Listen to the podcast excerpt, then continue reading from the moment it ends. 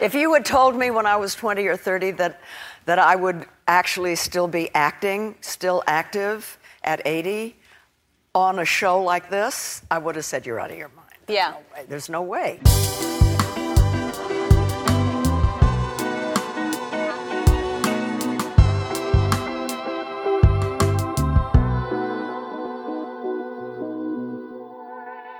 On t'a jamais dit que ça se faisait pas de demander l'âge d'une fille? Je sais pas, moi, ce serait un peu comme euh, demander à un magicien de nous expliquer son tour de magie. Et puis de toute façon, c'est quoi la bonne réponse? Pour nos 25 ans, après avoir soufflé nos bougies, on déballe une crème anti-rides. À 30 ans, il y a notre horloge biologique qui crie Oh, secours À 50 ans, notre utérus. Mic drop. Et ensuite, bah. Let's go home. Ouais. Les femmes s'arrêtent de vieillir à 50 ans. Enfin, je crois, non? Perso, c'est vrai que j'ai jamais vu de femme de plus de 50 ans. Enfin, si, pardon, Jane Fonda. I didn't think I'd live this long. Mais du coup, ça voudrait dire qu'après 50 ans, on devient toute Jane Fonda Hormis Jane, les femmes de plus de 50 ans, eh bah, on les voit pas, hein. Ni dans les magazines, ni sur les podiums des défilés, ni dans les fictions, hormis bien sûr pour faire des gâteaux, ni dans les pubs, hormis bien sûr pour les futurinaires. C'est marrant, parce que si j'avais l'esprit tordu, je dirais qu'on essaye de les cacher. Genre euh, qu'on les discriminerait limite. Genre que la société ferait de l'agisme.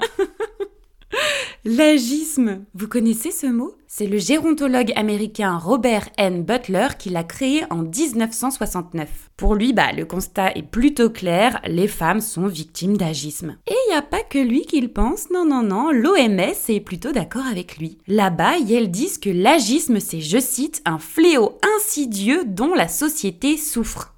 Et merde, putain, c'est donc ça? On aurait une espèce d'injonction à la jeunesse Genre un culte de la jeunesse Eh bah ouais, parce que c'est vrai que quand on regarde les industries de la mode et de la beauté, plus t'es jeune, plus t'es belle. Il a fallu attendre 2017 pour qu'une femme de plus de 50 ans fasse la une d'un magazine de mode. Si vous la connaissez, bah c'est la comédienne et mannequin Lauren Hutton pour Vogue Italia. What's happening, according to Vogue editor Anna Wintour, is that we now embrace the idea that a middle-aged woman can be beautiful. Et puis bah non, je peux pas parler d'agisme sans vous raconter l'histoire de la mannequin Isabella Rossellini qui, après avoir été égérie de la marque de cosmétiques Lancôme pendant 14 ans, a été virée pile poil le lendemain de ses 43 ans. Franchement, je trouve que cette histoire, elle est assez révélatrice de notre société et de son évolution parce que Isabella Rossellini, 20 ans plus tard, Lancôme l'a réengagée.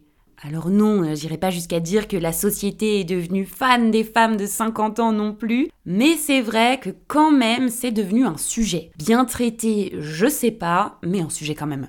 On peut aussi regarder du côté de la maison de couture Chanel, dont Vanessa Paradis a été égérie depuis ses 19 ans et qui a désormais laissé sa place à sa fille Lily Rose, engagée à 17 ans par la marque pour promouvoir leurs lunettes de soleil. Bref, enfin tout ça pour dire que des exemples de femmes évincées du monde de la mode et de la beauté à leurs 40 ans, eh ben il en existe beaucoup en fait. On n'a que des modèles de femmes jeunes et forcément, bah, ça donne pas vraiment envie de vieillir. Hein. Ce cache-cache géant des femmes de plus de 40 ans aurait commencé dans les années 1330. Avant ça, que tu sois une femme ou un homme, déjà t'étais habillé pareil. Mais à partir de cette décennie-là, la mode en fait, elle a commencé à être de plus en plus genrée. Si du côté des hommes, les fringues servaient précisément à juste s'habiller, et bah du côté des femmes, leur fonction était plutôt de sculpter les corps. Je pense par exemple au corset, tu peux d'ailleurs écouter l'épisode Nos bras de la saison 2 de Balance ton mot pour en savoir plus. Le corset pour moi c'est vraiment le symbole de l'oppression du corps des femmes. Et plus les années passent, plus les corps, enfin nos corps,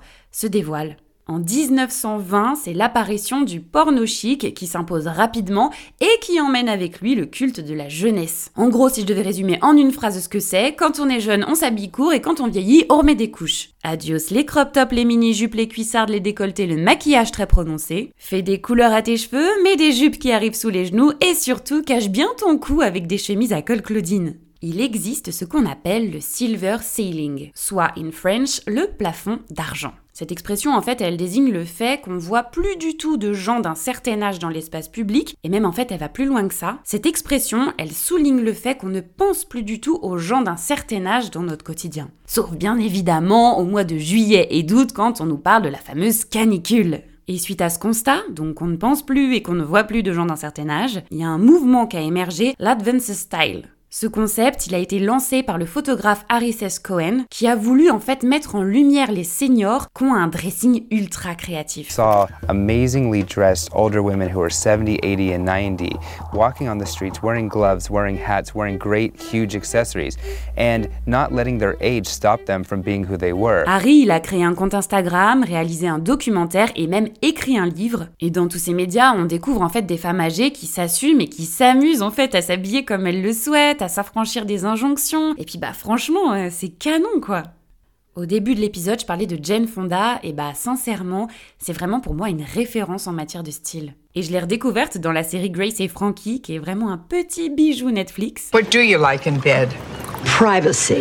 Come on, you've got to speak up or it'll never get any better. Cette série, elle raconte l'amitié de Grace, jouée par Jane Fonda, et de Frankie, jouée par Lily Tomlin. Et ce duo, en plus de nous embarquer dans leur nouvelle vie, il parle de ce que c'est que d'être une femme âgée dans notre société. Grace, c'est une femme d'affaires qui a créé sa marque de cosmétiques, et ultra riche et hyper égocentrique. Frankie, elle est complètement perchée, elle fume de la weed et organise des cérémonies bizarres pour absolument tout. La série Grace et Frankie, c'est hyper drôle, c'est vraiment émouvant, particulièrement la dernière saison qui m'a fait pleurer à chaudes larmes. C'est une vraie pépite que je vous conseille chaudement de regarder si c'est pas encore fait.